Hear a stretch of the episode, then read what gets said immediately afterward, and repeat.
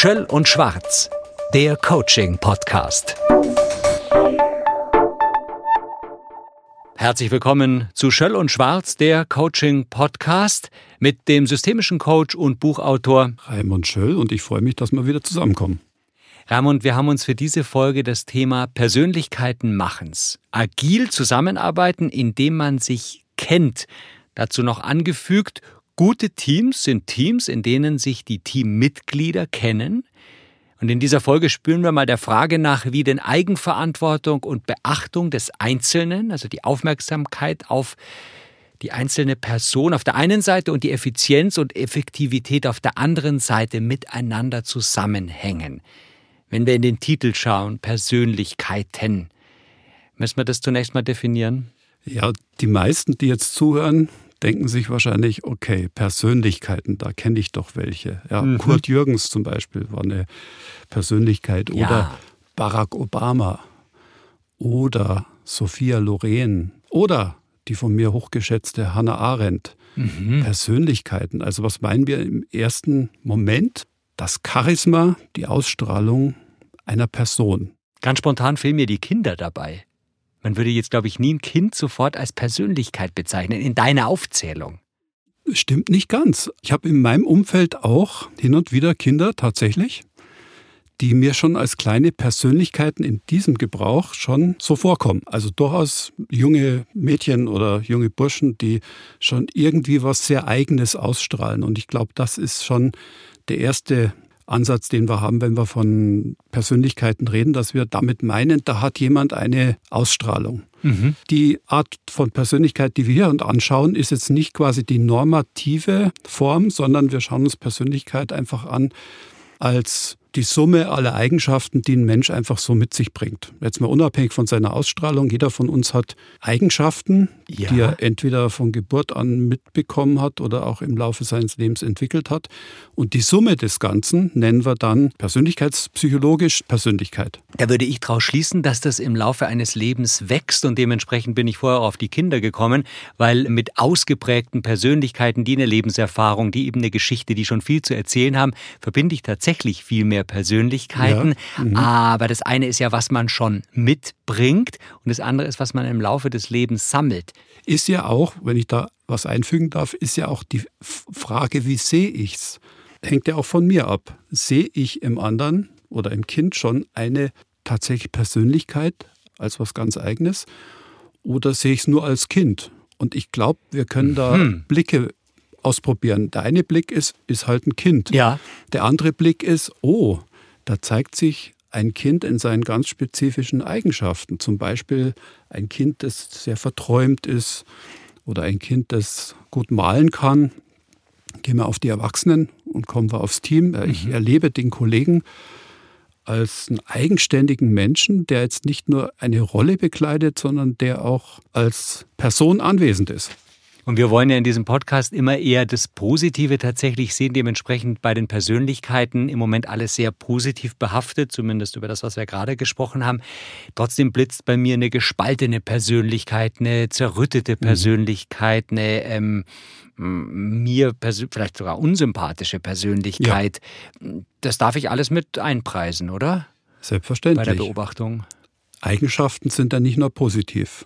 Und wenn man sich mal anschaut, welche Störungen der Persönlichkeit es gibt, oh ja, ich, ich, ich möchte die gar nicht alle aufzählen. Es gibt tatsächlich auch sehr unangenehme Facetten einer Persönlichkeit, die unter Umständen so unangenehm sein können, dass sie die Zusammenarbeit auch arg behindern. Mhm.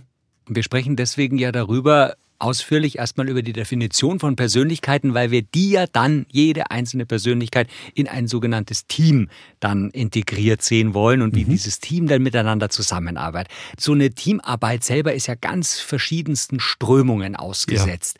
Ja. Ähm, wie stelle ich mich denn jetzt auf, um ein Team zusammenzustellen und wie erkenne ich Strömungen? Da liegt ja jetzt ganz viel drin an dem, was du gesagt hast, ganz viel Stoff. Der eine Punkt ist, die These, die ich ja habe, aufgrund meiner Erfahrung, dass wir gut beraten sind, einander zu kennen in einem Team, um dann eben auch harmonischer auf der einen Seite und auf der anderen Seite effizienter, effektiver, fantasievoller zusammenzuarbeiten. Das mhm. ist ja eine These, die ich vertrete, weil ich da schon viel Erfahrung sammeln durfte. Also ein Team, wo sich die Menschen kennen, wo jeder auch einen Teil seines So-Seins mit einbringen kann, das sind Teams, die einfach besser funktionieren. Und die andere Geschichte, die du ins äh, Feld geführt hast, ja. ist ja die Frage, unter welchen Rahmenbedingungen müssen jetzt Teams momentan arbeiten. Und eine Rahmenbedingung ist, wir müssen momentan wahnsinnig schnell sein. Wir müssen agil sein. Mhm. Das heißt dann nichts anderes, als dass das Team sich dauernd wieder umändern muss und verändern muss. Also das sind alles Rahmenbedingungen, die rechtfertigen, dass sich Teams gut kennen sollten und dass auch jeder das, was er ist, auch gut dem Team zur Verfügung stellen kann. Jetzt hast du vorher als eines der Teammitglieder ähm, jemanden, würde ich jetzt mal sagen, genannt, der so sein darf. Ein, mhm. ein Ich darf so sein, wie ich bin. Da stellen sich bei mir Fragen, dass es ja Persönlichkeiten gibt, die überhaupt nicht in ein Team reinpassen. Das kann doch ein Team wahnsinnig stören. Ja, natürlich. Wir sprechen ja nicht darüber, dass wir ein Anrecht auf Selbstverwirklichung in der Arbeit hätten. Das war ja eine Zeit lang mal so eine Grundidee, dass Ach wir so. so sein wollen, wie wir sind. Und dann haben wir den Arbeitsplatz zur Verfügung, um uns auch dort komplett auszuleben. Das Ob wir uns integrieren oder nicht? Integriert oder nicht, jeder kann sein Ego ausleben in der Arbeit. Ja, das war eine Zeit lang tatsächlich auch mal ein Credo in den 70er Jahren. Wir müssen natürlich heute viel realistischer drauf schauen. Es gibt Rollenanforderungen und Menschen müssen ja Funktionen erfüllen. Das ist ganz klar. Was ich meine ist, dass es aber trotzdem wichtig ist, dass ich mich als Person hin und wieder auch als solche wahrgenommen fühle. Und natürlich heißt seine Persönlichkeit auch mitleben dürfen im Team nicht, dass ich mich auslebe oder dass ich meine unangenehmen Facetten einfach zur Verfügung stelle. Ganz im Gegenteil. Im Team habe ich ja die Möglichkeit, an meinen unangenehmen Facetten, die ich vielleicht auch mitbringe, zu wachsen. Ich kriege ja mhm. ständig Feedback. Im besten Fall. Ja, wir dürfen Persönlichkeit nie wegdenken von der anderen Seite, nämlich, dass ich immer eingebunden bin und mit anderen zusammen bin. Aha. Deswegen kann Persönlichkeit sein nicht heißen, auf Kosten der anderen sich auszuleben. Persona, das Durchscheinende, ist ja immer dabei. Ich kann das gar nicht verbergen. Ich also Personare heißt durchtönen. Durchtönen. Ja, meine, meine Person tönt durch und mhm. ich, ich zeige einen Teil meiner echten Person, meines Personseins sozusagen. Das ist, glaube ich, ein Bedürfnis von jedem Menschen, auch in der Arbeit. Und man hat auch sofort dieses Bild eines gut funktionierenden Orchesters, eben wo auch jeder genau seine Rolle, aber weil sein mhm. Instrument und in einer Werbeagentur möglicherweise, wo ein hochkreativer Prozess angestoßen ja. werden muss, brauche ich ja ganz andere Teams, nämlich tatsächlich Leute, die mit extremen Ideen kommen, damit was entsteht. So würde ich es auch sehen. Die Anforderungen sind schon mal wichtig zu kennen. Ich muss auch wissen, welche Art von Leute brauche ich überhaupt in einem Team. Das ist ja oft das Drama in vielen Firmen, wenn plötzlich neue Anforderungen kommen, dass die Anforderungen nicht mehr unbedingt auf die Profile der Leute passen. Und dann gibt es immer zwei Varianten. Ich kann die Leute dann persönlich entwickeln oder ich muss sie austauschen, holen mir andere Menschen, die diese Kompetenz abdecken. Natürlich hast du recht ein Team ist nicht ein Team, deswegen auch die Orchestermetapher, die ja. passt vielleicht in manchen Fällen gut. Mhm. In anderen Fällen müsste man vielleicht von einer Jazzband sprechen, die hier erforderlich genau, ist. Genau, ja, ja. Ja, ein Orchester, da stellt man sich ja vor, da werden ganz harmonische Bach-Sonaten gespielt. Mhm. Das kann sein, dass das in manchen Teams ein schönes Ideal wäre oder auch durchaus sinnvoll. Es gibt aber andere Teams, wo dann eher der Jazz oder meinetwegen andere Musikrichtung oder Free Jazz sogar gespielt ja, werden muss, damit da was ist. rüberkommt. Ja. Also ganz wichtig, ich habe immer zwei, drei Faktoren. Ich habe einmal die Persönlichkeit, ich muss aber immer dazu denken, die Situation, in der ein Team steckt zum mhm. Beispiel. Und ich muss natürlich auch mit einrechnen die Kultur, also die Kultur, die vom Unternehmen ausgeht oder auch die größere Kultur, in der ich eingebettet bin. Es hat durchaus einen anderen Anschlag, wenn ich in China ein Team bin, als in Westdeutschland. Was wären da für Unterschiede jetzt mal? In China haben wir ja eigentlich eher eine kollektivistische Kultur. Das heißt, dort wird möglicherweise gar nicht so viel Wert gelegt darauf, dass ich als Person durchtöne. Mhm. Diese Menschen dort haben vielleicht gar nicht diesen Anspruch wie bei uns im Westen. Deswegen bin ich auch kein Fan davon, asiatische Konzepte einfach bei uns eins zu eins umzusetzen oder mhm. zu kopieren. Ich bin eher der Meinung, dass man hinschauen muss, auch auf den kulturellen Kontext. Und das heißt, in China haben wir was anderes vorliegen als in Deutschland oder in Amerika. Es braucht nicht zunächst erstmal die Auswahl guter Solisten, die ich dann in ein Team oder Orchester zusammenstelle, sondern ich muss jeweils sehr genau den Kontext beachten. Für was ist das Team gedacht? Was soll so. es bringen in der Firma? Ja. Das Team lernt sich kennen. Es gibt ja immer diesen Startpunkt. Neues Teammitglied ja. bringt Unruhe ins Team mhm. oder macht es noch stärker. Also das ist ja auch so eine Ambivalenz. Also oder? gruppendynamisch erzeugt ein neuer eine neue immer Verunsicherung. Ganz normal. Erstmal das kannst du gruppendynamisch gar nicht verhindern. Ein neuer ist immer oder eine neue ist immer auch ein Risiko oder wird erstmal vorsichtig aufgenommen, sage mhm. ich mal. Ganz normal. Ich bin zum Beispiel immer eher der Beobachtende erstmal, um zu gucken, wie denn die so ticken, was für Dynamiken mhm. gibt es schon, ja. wie ist die Humorlage zum Beispiel und würde dann erst mich langsam einbringen. Ja, und andere kommen wahrscheinlich Strategie. rein, Tür auf, mhm. zack, hier bin ich. Ja, wenn du jetzt sagst, ich bin eher vorsichtig, dann hätte ich schon Hypothesen über deine Struktur. Dann würde ich schon mal sagen, naja, vielleicht ist er doch jemand, der auch eher zur Kooperation neigt, also jemand, der sich schon auf andere sehr stark bezieht. Und äh, das andere Beispiel, das war ja derjenige, den das überhaupt nicht interessiert. Das sind vielleicht Menschen, die jetzt eher in so eine Art Wettbewerbsrolle ein steigen und sofort schauen, ja, wie kann ich mich hier durchsetzen? Wer sind meine Ansprechpartner? Wer sind möglicherweise auch meine Konkurrenten? Wen kann ich ausstechen? Das ist eine völlig andere Haltung als die deine, wenn du sagst, ich komme da rein und schaue dann erstmal zu und beobachte. Aber es muss ja jemand geben, der dieses Team im Blick hat, im Sinne einer vorgesetzten Person, mhm. die dieses Team vielleicht sogar aufgebaut hat, dann selber eine Hierarchiestufe weiter ist oder immer noch in dem Team ist und beobachtet. Da performen einige ganz gut, andere bremsen vielleicht. Ab wann muss ich denn handeln und ein Team wieder neu strukturieren? Das ist eine gute Frage. Könnte ich jetzt von hier aus gar nicht so eindeutig sagen. Ich glaube, eine Neustrukturierung des Teams ist immer dann angesagt, wenn sich die Aufgaben komplett verändern. Vielleicht auch dann, wenn die Unternehmenskultur sich verändert. Auch das kann sein, ja, wenn die Unternehmenskultur zum Beispiel mehr auf Kooperation schaltet, dass man sagt, wir brauchen jetzt hier weniger Wettbewerb. Was ich sagen will, es gibt verschiedene Anlässe, warum jetzt ein Team sich dann ändern muss. In der Vorbereitung auf diesen Podcast Persönlichkeiten machen's agil zusammenarbeiten, indem man sich kennt, ist mir ein Modell in den Blick geraten oder ist mir ein Modell äh, aufgefallen, auf das du mich auch äh, hingewiesen hast, nämlich die sogenannten Big Five. Kannst du das kurz ja. anreißen oder skizzieren und dann picken wir uns, glaube ich, da eines der Big Fives raus. Das Big Five-Modell umschreibt fünf Dimensionen, was eine Person ausmachen kann, also in welchen Polaritäten sich eine Person auch bewegen kann, jetzt mhm. grundsätzlich als Persönlichkeit. Und dazu zählen Extraversion und es gibt Menschen, die sind eher extravertiert und Menschen, die sind eher nach innen gekehrt, nennt man Extraversion. Es gibt Menschen, die sind eher daran interessiert, ich knüpfe nochmal an dein Beispiel von vorher an, sozial verträglich zu sein die sich eher nach anderen auch ausrichten, kooperativ sein wollen, oder Menschen, die sich eher kompetitiv verstehen. Dritte Möglichkeit ist, ist der Mensch eher nach außen sehr offen, offen für Neues, freut sich, wenn sich was Neues entwickelt. Oder ist es jemand, der doch Wert legt darauf, dass sich die Dinge nicht ändern, mhm. äh, eher ein beständiger Mensch? Oder ist es ein Mensch, der emotional sehr stabil ist? Oder handelt es sich um eine Person, die ja schon auch reagibel und sensibel auf die Außenereignisse reagiert.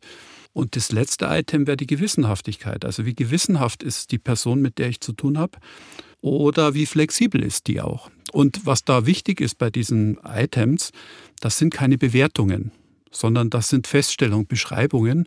Und das Big Five-Modell ist deswegen so interessant, weil es erstmal sehr anerkannt ist und vor allen Dingen interkulturell auch gilt. Mhm. Also du kannst damit auch meinetwegen asiatische Persönlichkeiten fassen und es gibt da keine Probleme. Big Five Modell. Auch Fünf-Faktoren-Modell genannt. Dabei handelt es sich um ein Modell der Persönlichkeitspsychologie.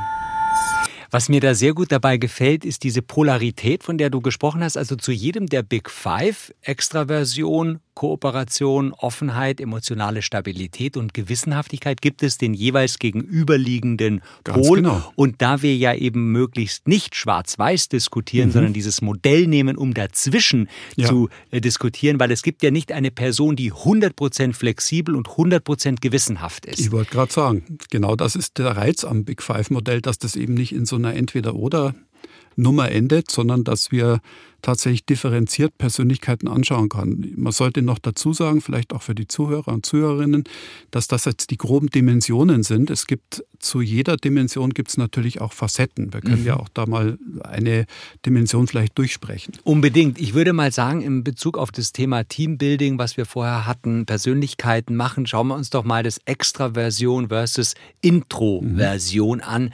Stellen wir extravertiert versus introvertiert. Wie gehe ich da vor, um rauszufinden, wer zu welchem Pol gehört? wie man vorgeht. Wie da gibt es ja verschiedene Varianten. Ich kann beispielsweise es über ein Verfahren dieser Überprüfung unterziehen und kann sagen, okay, ich möchte es wissen und dann mache ich halt ein entsprechendes Online-Verfahren, mit dem ich jetzt arbeite. ne? Du kannst quasi Mhm. dich objektiv, quasi objektiv auch erfassen. Wenn ich es interaktiv anlege, und darauf zielst du ja ab, wie können wir das herausfinden, wie stark tendiere ich zur einen du Seite im Gespräch anderen, mit Klienten. Oder ich im Gespräch mit Klienten, dann versuche ich den Klienten mal in ein Gespräch zu verwickeln und mal herauszufinden, wie er sich da eher einordnet. Wie machst du also das? Beispiel, ja, ich sage zum Beispiel, es gibt diese Extraversion und Introversion, erzählt da auch ein bisschen was dazu. Extraversion, Introversion kommt übrigens äh, ursprünglich von C.G. Jung. C.G. Jung war einer der ersten Psychologen, die festgestellt haben, dass tatsächlich diese beiden Polaritäten das Menschsein ganz, ganz, ganz stark prägen. Muss man auch vielleicht als Hintergrund wissen. Also Extraversion, Introversion ist nach C.G. Jung und auch nach den Wissenschaften heute eine ganz zentrale Dimension, um Unterschiede zwischen Menschen auszumachen. Carl Gustav Jung. 1875 bis 1961, meist kurz C.G. Jung, war ein Schweizer Psychiater und der Begründer der analytischen Psychologie. Ich kann da mal ein paar nennen. Sehr Beispiel. gerne, weil ich denke mir ja im Moment, dass da, wenn wir von Polen sprechen, das eine ist das eine Extrem, jemand ist 100% extravertiert, andere Ja. ist 100% introvertiert, dass wir da ja nicht weiterkommen, sondern haben wir da 10 Punkte dazwischen Ja. als Skala, haben wir 100? Ich kann es mir noch nicht ganz vorstellen, Naja, ich frage zum, Beispiel, ich frag zum Beispiel ganz konkret, wie stark ist dein Kontaktbedürfnis, wenn du im Team zusammenarbeitest? Meins wäre hoch. Deins wäre zum Beispiel Also hoch würde ich als ne? Wort sagen. Wie, da, Genau. Okay, ich, Deins wäre hoch. Ich, wir können es ja mal auf dich beziehen. Ja. Und sagen, okay, und die, die Gegenpolarität, also wenn du sagst, ich habe ein sehr hohes Kontaktbedürfnis, wäre das eher die Extraversion. Beim Introvertierten ist es eher, dass der Austausch lieber mit Einzelpersonen stattfindet. Also Introvertierte lieben das Gespräch à deux, Mhm. zu zweit und gehen nicht unbedingt gerne in der Gruppe auf. Und dann frage ich den Klienten, wie ist denn das bei dir? Und dann gibt es durchaus Antworten, die sagen, ja, das ist ganz klar, stabiles Kontaktbedürfnis. Aber ich gehe ja auch manchmal gerne ins Gespräch mit einzelnen Personen und interessiere mich für die sehr stark. Dann würde ich fragen, na ja, dann ist es vielleicht auch ausgewogen, dass sie beides gern machen. Das wäre eine Möglichkeit, ein Gespräch darüber zu führen. Oder andere Sache wäre, hast du eher einen Wunsch nach positiver Wahrnehmung durch andere? Oder ist dir das letztendlich egal? Das ist zum Beispiel auch spannend in Teams. Es gibt durchaus Teammitglieder, die sehr stark die Bestätigung durch die anderen Teammitglieder suchen und dann gibt es welche, die das einfach gar nicht haben. Und wo zum Beispiel Extravertierte dann eher unruhig werden und denken, der beteiligt sich hier gar nicht an unseren Mittagsgesprächen und ist immer so ruhig. Und das macht ja den Introvertierten dann gleich verdächtig. Ja. Wobei der Introvertierte vielleicht nur diese Pause braucht und keine Lust hat, sich jetzt darzustellen und auch gar nicht darauf angewiesen ist, dass er jetzt in der Mittagspause auch noch von den anderen bestätigt wird. Da geht schon los, dass man diese Missverständnisse gut klären kann, wenn man sich damit mal beschäftigt. Und ich glaube auch, dass das für die Hörerinnen und Hörer interessant ist, hier sensibilisiert zu werden, dass man möglicherweise jetzt auf eher auch ruhigere, introvertiertere Leute vielleicht ein bisschen mehr mal schaut und hört, was die zu sagen haben, Ja. anstatt dass man gleich in der Schublade ist und zu früh auch über jemand urteilt. Ich persönlich bin ja ein großer Fan der Introvertierten und auch der Introversion. Weil die Introversion ja tendenziell abgewertet wird. Introvertierte Menschen haben die Begabung und gleichzeitig das Glück, dass sie nach innen schauen können und auch ihre Handlungen ableiten durch Intuieren, zu mir selber hinschauen, gucken, was passiert bei mir gerade, wenn XY passiert. Also eine Riesenfähigkeit, die wir heutzutage viel stärker ins Zentrum setzen müssten. Wir sind ja heute sehr überaktiv, hyperaktiv manchmal. Die Extravertierten neigen überhaupt dazu, ein hohes Aktivitätsniveau an den Tag zu legen. Mhm. Also ich kenne Teams mit ganz viel Extraversion, die haben überhaupt keinen Bock zum Nachdenken. Die wollen auch nichts planen, die wollen einfach nur tun. Mhm. Und darin könnte genau das Problem eines Teams liegen, habe ich öfter. Und dann werden gleichzeitig beispielsweise introvertierte Reste im Team werden noch dazu abgewertet. Ja? Und man fragt sich dann, warum der in der Pause alleine sitzt, anstatt dass man sich fragt, ja, was könnte uns der auch zur Verfügung stellen?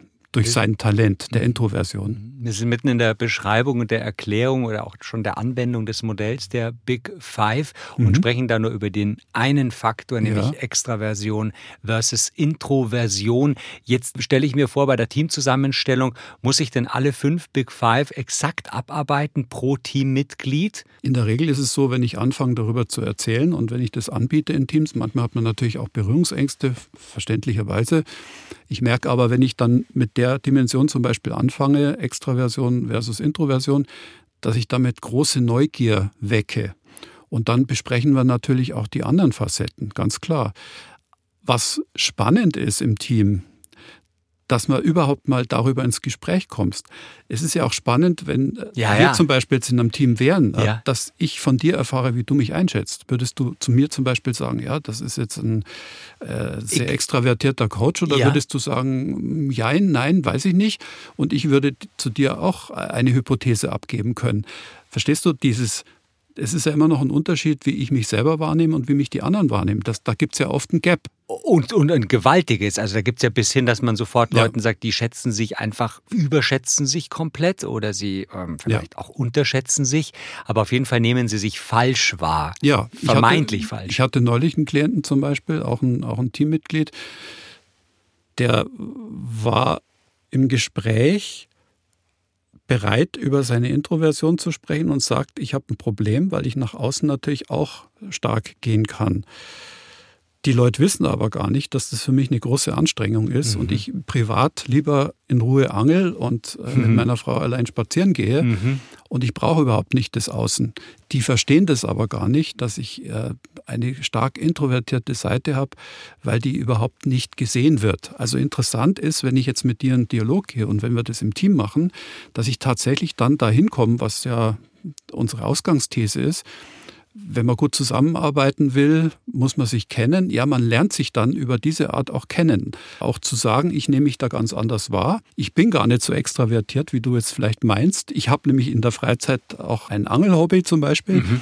Was ich sagen will, da braucht es Zeit und Raum, dass sich ein Team mal auf diese Art beschnuppert. Ist es denn eine Voraussetzung, unabhängig von der Hierarchie darüber zu sprechen? Weil du hattest vorher gerade erwähnt, wenn wir uns jetzt gegenseitig einschätzen sollten, wäre es mir natürlich, mhm. zumindest wenn du mein Chef wärst, würde ja. ich vorsichtiger sein und äh, nicht deine ganzen negativen Sachen ja. rauskehren.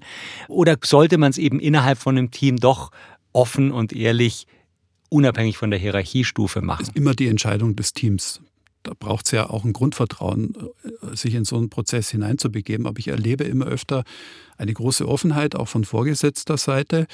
Viele Vorgesetzten sagen, ich mache da mit, also ich gehe mit in diese, äh, diese Session mit dem Team, wenn es darum geht. Also wir machen dann so eine Teamentwicklung und dann wird auch der Chef mit einbezogen. Und das gibt regelmäßig regelrechte Aha-Effekte, wenn mhm. man sich dann endlich erklären kann, warum der in der Situation so und so handelt und in der anderen vielleicht anders. Mhm. Mir geht es ja auch nicht darum, dass wir uns dauernd verändern, sondern dass wir uns akzeptieren lernen in einem Team.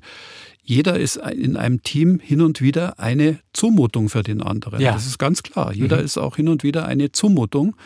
Und gleichzeitig sind die anderen auch für mich Zumutungen. Und anstatt dass wir uns immer über unsere Zumutungen beschweren, wäre es manchmal viel hilfreicher, wenn das Team sagt, naja, okay, äh, so ist es halt. Du bist hier für mich eine Zumutung, Dafür bin ich vielleicht für dich manchmal in einem anderen Feld eine Zumutung, aber so what? Lass uns doch gelassen, freundlich miteinander umgehen. Teams haben immer Konflikte und Teams müssen lernen, auch mit ihrer Unterschiedlichkeit, mit diesen unterschiedlichen Erwartungen, die man aneinander hat oder auch mit diesen unterschiedlichen Facetten, die Menschen in die Arbeit reintragen. Da komme ich einmal mit der einen Facette gut aus, mit der anderen eher schlecht. Mhm. So what? Lass uns doch tolerant damit umgehen. Wir sind ein bunter Haufen in der Menschheit und deswegen sollten wir uns da eher arrangieren, als uns dauernd vorzuwerfen, dass der andere anders ist. Ein tolles Plädoyer, wie eben der Sendungstitel hier auch klappen könnte. Persönlichkeiten, an die wir uns hier richten, die machen es, die sind agil am Zusammenarbeiten, deswegen, weil sie sich gut kennen. Nochmal als abschließenden Tipp für dich an alle Teammitglieder da ja. draußen hier. Wie sollte man denn vorgehen? Sollte man sich immer wieder mal selber überprüfen? Sollte man das Big Five-Modell anwenden? Was rätst du? Ein wichtiger Schritt in diesen agilen Teams ist zu sagen, okay, lass uns doch mal wieder auf einer anderen Ebene miteinander in reden. In welchem Rahmen denn? Das kann beim Kaffee sein, das kann abends beim Bier sein. Man muss ja nicht dauernd über die letzte Urlaubsreise reden, man kann auch durchaus mal darüber reden, du, wie erlebe ich dich gerade in der ja. Arbeit? Na, oder auch mal sagen, du, ich mache mir gerade Gedanken über dich. Aber dieser Vertrauensaufbau, darum geht es ja letztendlich. Deswegen gibt es ja auch diesen schönen Begriff der Teamentwicklung. Ein Team ist ja nicht da oder nicht da, mhm. sondern es muss sich entwickeln. Mhm. Und jede Person im Team hat die Möglichkeit, in einem Team auch persönlich zu reifen. Und umgekehrt kann das Team sich entwickeln und reifen, indem es Raum für Persönlichkeiten zulässt. Und das wäre mein Schlussplädoyer, dass man sich da eben zusammenfindet, Toleranz entwickelt, Akzeptanz entwickelt und vor allen Dingen, da werden wir vielleicht auch nochmal einen Podcast dazu machen, Wertschätzung. Mhm. Einfach den anderen in seinem So-Sein wertschätzen und nicht immer nur die negativen Seiten sich anschauen. Sehr schön. Und das dann umgesetzt und angewendet. Wir freuen uns da natürlich auch auf Feedback, wenn das jemand tatsächlich auch umsetzen kann oder aus dieser Podcast-Reihe auch was draus zieht. Das können wir immer wieder durchaus auch anbieten oder auch immer wieder mal einflechten dass wir ähm, konkrete Fragen auch aufnehmen über Schoell und Schwarz. Schöll und Schwarz erreicht man uns auf unserer Webseite. Raimund, Persönlichkeiten machen's, agil zusammenarbeiten, indem man sich kennt. Wir kennen uns jetzt schon eine ganze Weile. Es klappt immer besser, weil auch wir natürlich tatsächlich, muss man ja hier mal offen äh, sagen, ähm, kannten uns am Anfang auch nicht so gut und man schlüpft dann eher auch Interviewer, Experte. Ja. So war es vielleicht mal ein bisschen mehr noch ein ein Gespräch. Ja, wir erproben uns. Für mich ist das ja auch ein Experiment, solche Podcasts zu machen und man entwickelt sich. Also wenn du willst, wir machen auch eine kleine Teamentwicklung. Freut mich, vielen Dank. Schöll und Schwarz, der Coaching-Podcast.